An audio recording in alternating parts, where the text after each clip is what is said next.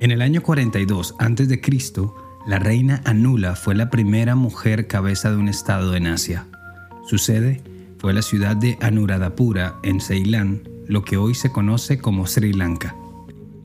Sin embargo, su ascenso a la corona no fue debido al linaje, a la herencia o a la tradición. Lo hizo gracias a que envenenó no solo a su esposo, el rey Chorenaga, sino también a su hijo, Kudatisa, quien heredaría el trono.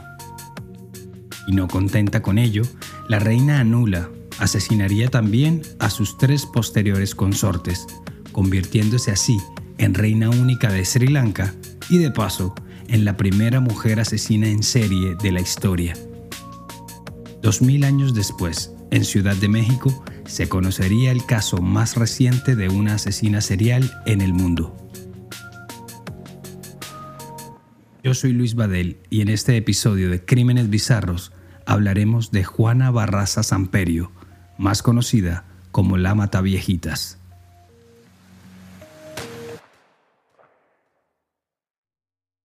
El 25 de enero de 2006, Juana Barraza Samperio cometió su último crimen y con su captura, ese mismo día se puso fin a un rompecabezas criminal que por más de una década tuvo en vilo a las autoridades policiales de Ciudad de México. Ese jueves, a eso del mediodía, Barraza Samperio, de 48 años, recorría las calles de la popular colonia Moctezuma en la delegación Venustiano Carranza de la capital mexicana.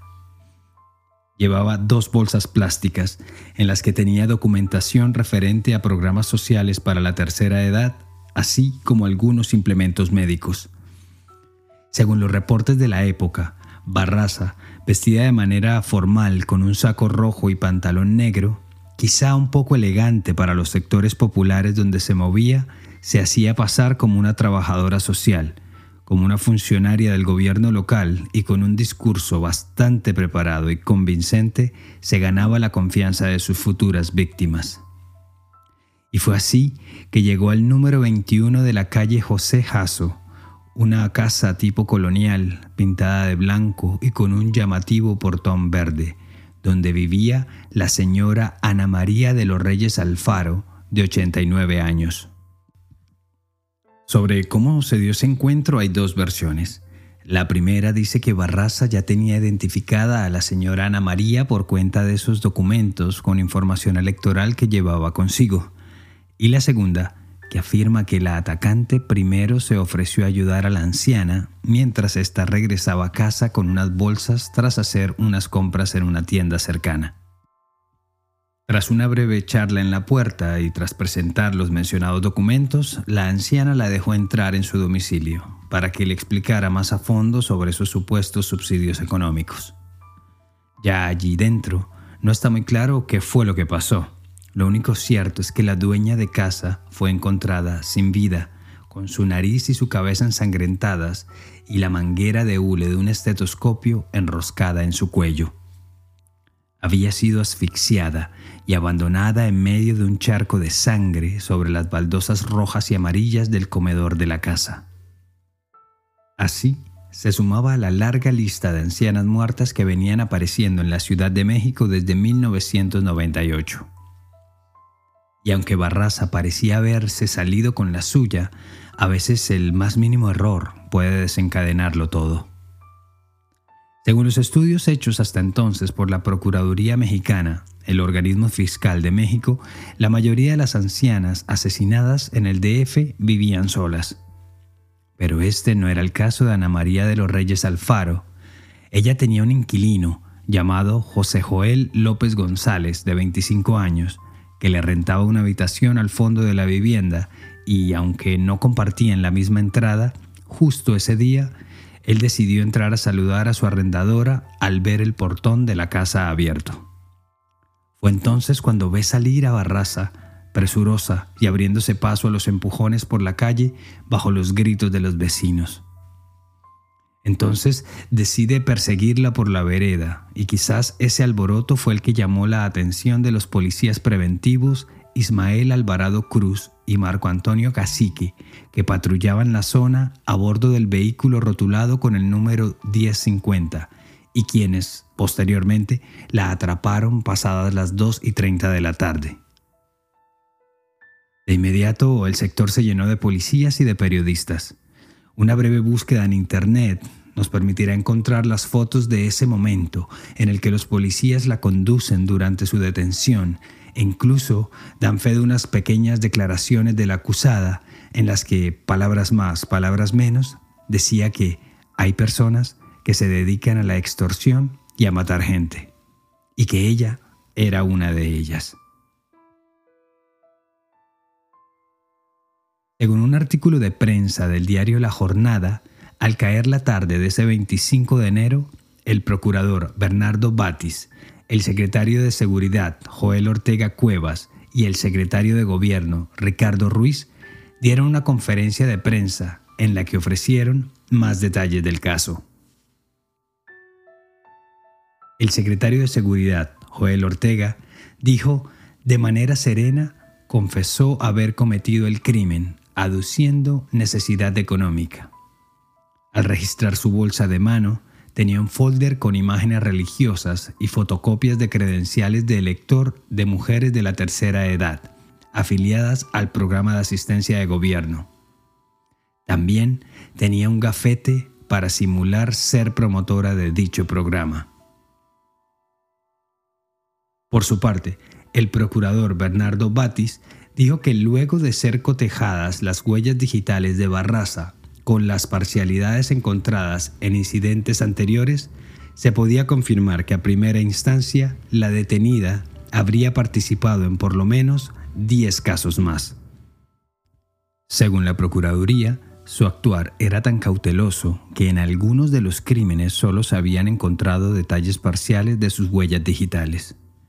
Es más, solo en un caso ocurrido seis meses atrás, en junio de 2005, se había podido recopilar una huella completa. Y todo porque, de nuevo, la futura víctima no estaba sola y tuvo que mantener su charada de ser una trabajadora social y tomar una radiografía entre sus manos. Pero sin duda lo que generó más conmoción es que se corroboró que la contextura física y los rasgos de Barraza Samperio coincidían con el retrato hablado del Mataviejitas, realizado por los peritos de la Procuraduría General de Justicia. Sí, así como lo escuchan, el Mataviejitas. Hasta ese momento, las autoridades no dudaban que la persona responsable de los asesinatos de unas 40 ancianas desde finales de los años 90 hasta ese 2006 fuera un hombre. Y es que varios testimonios afirmaban que medía entre unos 70 y unos 75 metros de altura, mucho más que el promedio de la mujer mexicana, y ni qué decir de su espalda ancha, su contextura corpulenta y sus brazos fornidos. La idea de que una mujer fuera la responsable no estuvo nunca sobre la mesa. Como el único referente femenino era el vestuario, siempre de rojo, a veces con batas médicas o de enfermería, muchas veces se supuso que era un hombre que se vestía de mujer para cometer sus crímenes. Es más, el procurador de averiguaciones para esa época, Renato Sales Heredia, dijo que guiado por la descripción física, se llegó a pensar que el autor material de los asesinatos era un travesti. Al punto que la investigación de las autoridades se extendió entre los colectivos de travestis y puntos de prostitución masculina en la Ciudad de México. Asimismo, los más experimentados investigadores del país manifestaron un cierto parecido en los casos que venían ocurriendo en México con los cometidos a mediados de la década de los 80 por el francés Thierry Paulin, un joven homosexual que asesinó a 25 ancianas y le mereció el apodo del monstruo de Montmartre.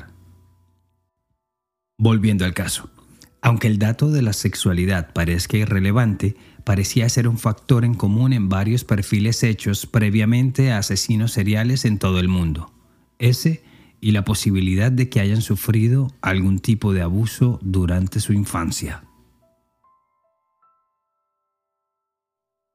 Según cifras oficiales de la Procuraduría, de 1998 a 2006 se presentaron 49 casos de muertes violentas de ancianas en el DF.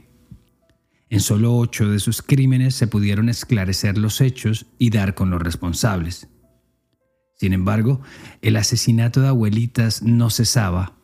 Antes iba en aumento. Solo entre 2003 y 2005 se contabilizaron 40 casos. Y aunque oficialmente nunca se habló de la existencia de un asesino serial, las cosas empezaron a cambiar cuando se encontraron similitudes en las características de 24 de ellos. Las más llamativas, que las víctimas eran golpeadas fuertemente, como si el agresor estuviera teniendo un brote de ira. También que eran asfixiadas usando elementos que se encontraban en el domicilio, como cordones de cortinas, cables del teléfono, medias veladas, ropa interior y elementos médicos como estetoscopios, manguerillas, entre otros. En septiembre de 2005, el fiscal de homicidios Guillermo Sayas fue el encargado por la Procuraduría Capitalina de dirigir un escuadrón de 200 uniformados dedicados exclusivamente a la captura de la persona responsable de estos atroces hechos. Meses después, en el marco de la investigación, la entonces artista forense de la Unidad 17 de Homicidios del DF, Patricia Dayan, realizó un busto con base en más de 150 testimonios de testigos y que fue presentado al público y ampliamente reseñado en los medios de comunicación.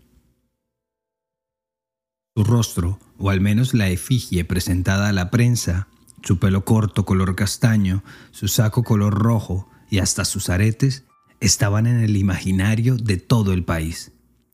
Fue, si se quiere, el primer caso viral del crimen mexicano.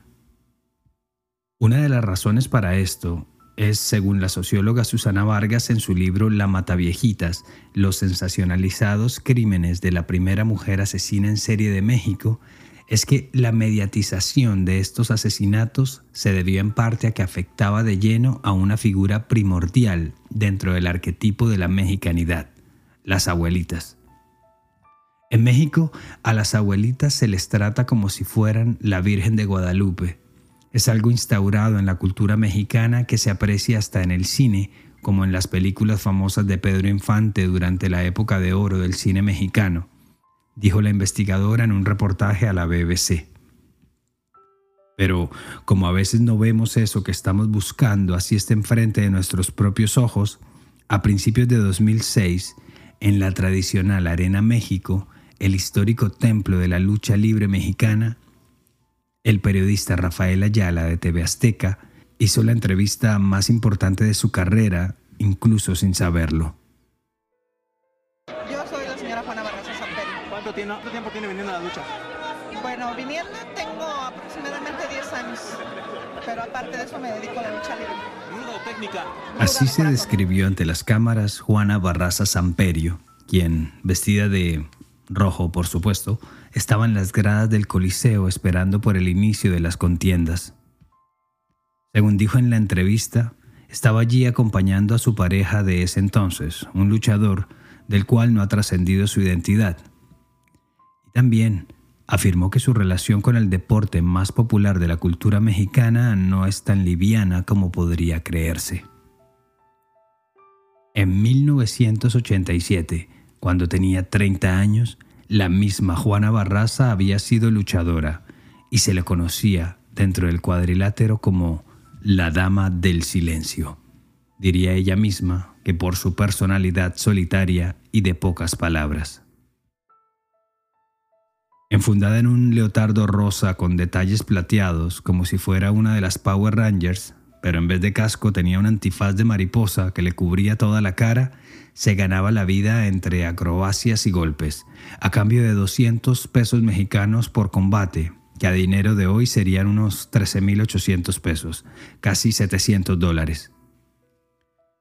¿Recuerdan cuando Juana le dijo al periodista que prefería a los rudos?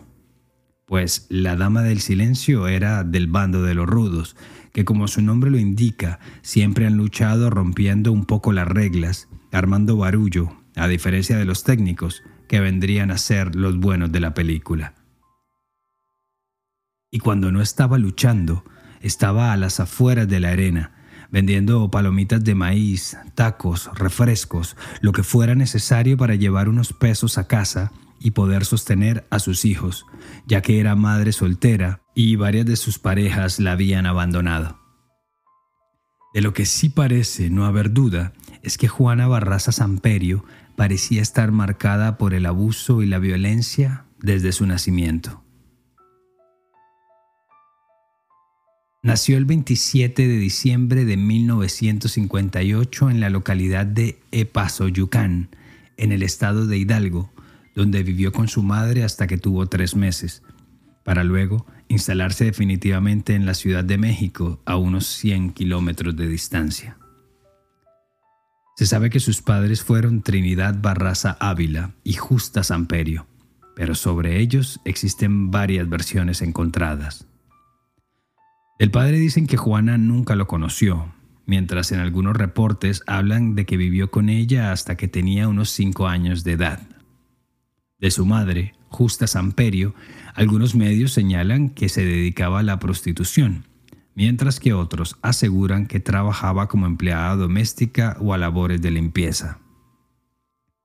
En lo que sí coinciden todos, e incluso confirmado por la misma Juana Barraza, es que era alcohólica y que en uno de estos episodios etílicos fue que vendió a un compañero de juerga, a cambio de tres cervezas, la inocencia de su hija Juana, cuando ésta apenas tenía 13 años de edad.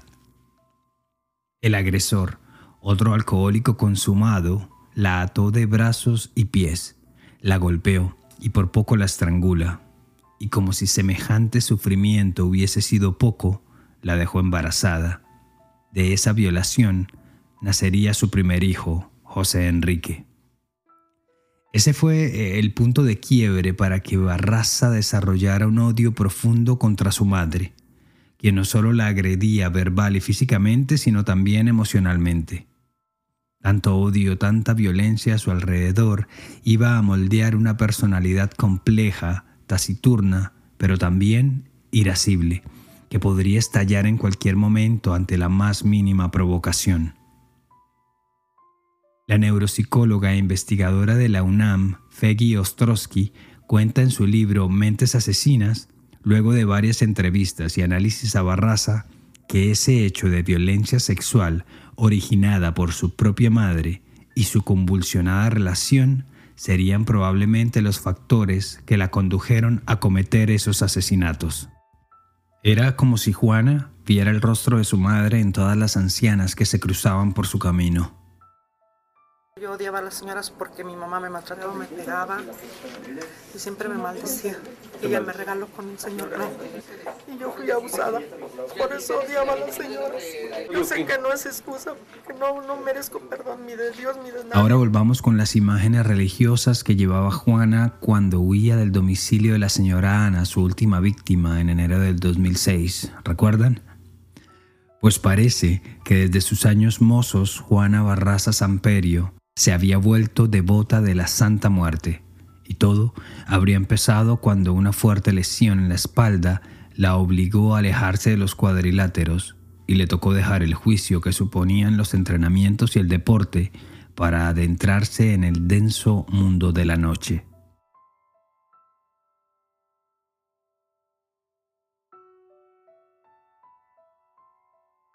Luego de varios matrimonios fallidos, de abusos, agresiones de sus exparejas y la muerte a batazos de su hijo mayor en una pelea callejera, Juana encontró sosiego y algo de paz encomendando sus días a la Santa Muerte. Y es que hablar de este personaje de la cultura mexicana, tan arraigado en las bases populares y que data de tiempos prehispánicos, aún hoy genera entre respeto y miedo. Es imposible no relacionar su adoración con los sicarios, con los narcos en busca de protección y hasta en ritos de hechicería. Y Juana lo sabía.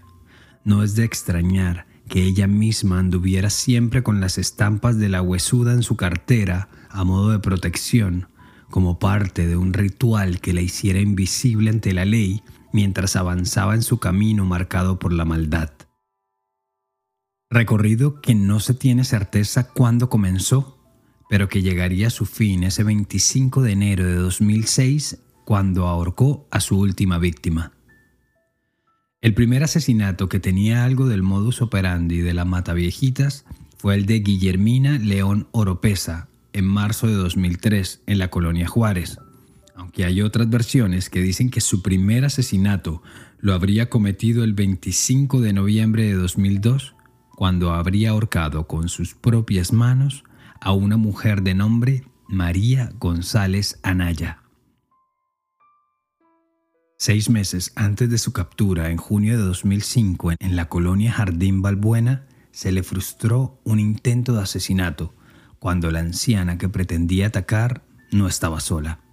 Incluso ese día, por un error no forzado, dejó una huella dactilar perfecta habría agilizado un poco la investigación. Luego de su captura en 2006 y tras varias pericias, se pudo ubicar las huellas de Barraza en por lo menos 10 casos anteriores, entre homicidios y robos. Por eso, el 30 de marzo de 2008, exactamente dos años y dos meses después de su captura, fue sentenciada por el Juzgado 67 del Reclusorio Femenil de Santa Marta, Acatitla, a 759 años de cárcel por el asesinato de 16 ancianas y por 12 robos. ¿Sí? Escucharon bien, 759 años de cárcel la condena judicial más extensa en la historia de México. Sin embargo, la ley permite que pasados los 50 años en la cárcel y tras comprobar que el reo tuvo una buena conducta, puede aspirar a la libertad condicional. De ocurrir, para entonces, Juana Barraza Samperio tendría 98 años. En la actualidad, 15 años después de su captura, se podría decir que la Mataviejita sigue siendo un personaje muy popular no solo en el mundo criminal mexicano, sino internacional, pues su historia ha traspasado fronteras. En el formato de ficcionadas, Juana Barraza ha sido reseñada en la clásica tira de historias Mujer, Casos de la Vida Real en el año 2000 y en la serie Mujeres Asesinas o Capadocia que se vieron en casi toda Latinoamérica. Ya como documental, su caso apareció en Instinto Asesino del canal Discovery en español, así como en un doble episodio en La historia detrás del mito del canal TV Azteca, ambos emitidos en el 2010. En la televisión estadounidense apareció en 2015 en un episodio de la serie Deadly Women del canal Investigation Discovery a la vez que sus crímenes fueron la inspiración para sendos capítulos de las series policiales Criminal Minds de CBS y La Ley y el Orden de la NBC. Como ya lo mencionamos, aparece en los libros Mentes Asesinas de Feggy Ostrowski y en La Mataviejitas, los sensacionalizados crímenes de la primera mujer asesina en serie de México, de la socióloga Susana Vargas, ambos producto de decenas de entrevistas de las autoras con la criminal. También es la protagonista de Ruda de Corazón, del periodista Víctor Ronquillo, una crónica novelada en la que se mezcla el horror de los crímenes y lo que sería una investigación paralela de la historia. Es más, en lo que parece ser una autobiografía, en las plataformas de comercio digital está a la venta un libro llamado Me dicen la Mataviejitas, escrita en primera persona bajo el seudónimo Edancala, y que según su descripción online está narrada desde su cautiverio en el Centro de Reinserción Social de Santa Marta, Acatitla. La obra fue publicada en junio de 2019. Y como la cultura popular es tan amplia y da para todo, el caso de la barraza tiene hasta su propia banda sonora. La cantante de cumbia Amanda Lalena Escalante Pimentel, más conocida como Amandititita, le compuso su canción muy convenientemente llamada La Mataviejitas. La rola, como dirían mis amigos mexicanos, empieza con los famosos violines de la película Psicosis, que se funden en una cumbia tropical y bailable con una letra que más clara no puede ser. La Mataviejitas quiere echarse a tu abuelita. Es una descarada, no la detiene nada. Luchadora profesional, la dama de silencio se hace llamar. Nadie sospecha, Nadie imagina, esta asesina puede ser una vecina.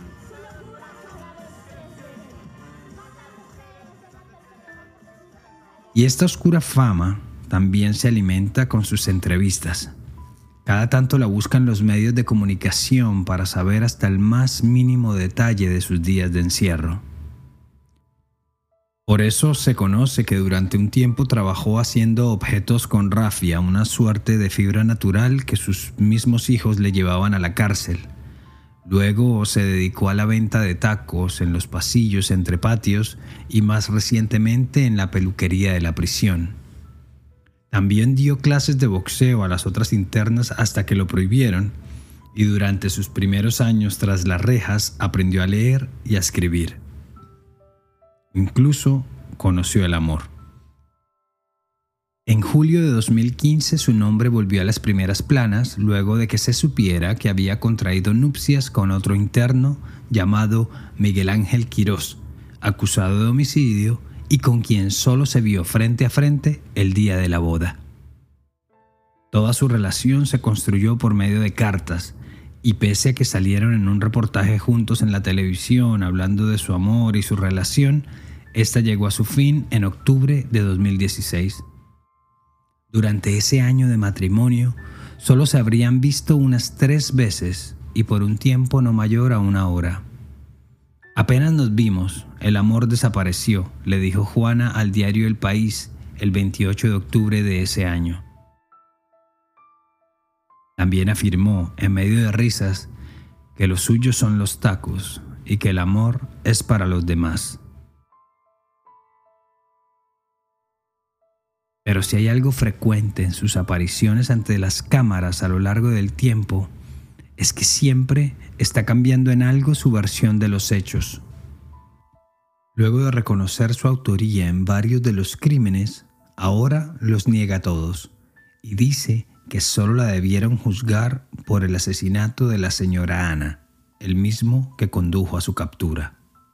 Pese a las huellas, a las pruebas forenses y a los testimonios, ella sigue afirmando que no tuvo nada que ver con todos los delitos de los que se le acusan y no entiende el por qué está en esa situación. Como le dijo la socióloga Susana Vargas a la BBC, Barraza piensa que los medios destruyeron su vida y la de sus hijos. Sigue sin entender por qué habiendo otros responsables de asesinatos de mujeres de la tercera edad, solo ella ha sido estigmatizada. Es como si el tiempo, la cárcel, la fama hubieran cambiado el orden de los hechos en su cabeza y esa negación constante parece que se ha convertido en su única verdad.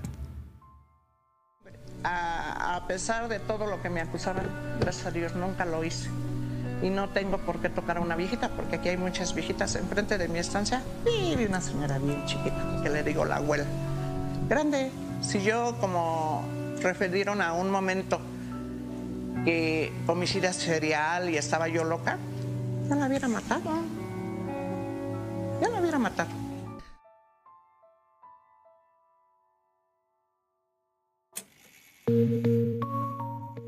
Gracias por acompañarme en esta edición de Crímenes Bizarros, un podcast de Iguana Media. Este episodio fue escrito y producido por mí, Luis Badel. Si les gustó este capítulo, recuerden suscribirse, seguirnos en sus plataformas de podcast y compartirlo con sus amigos.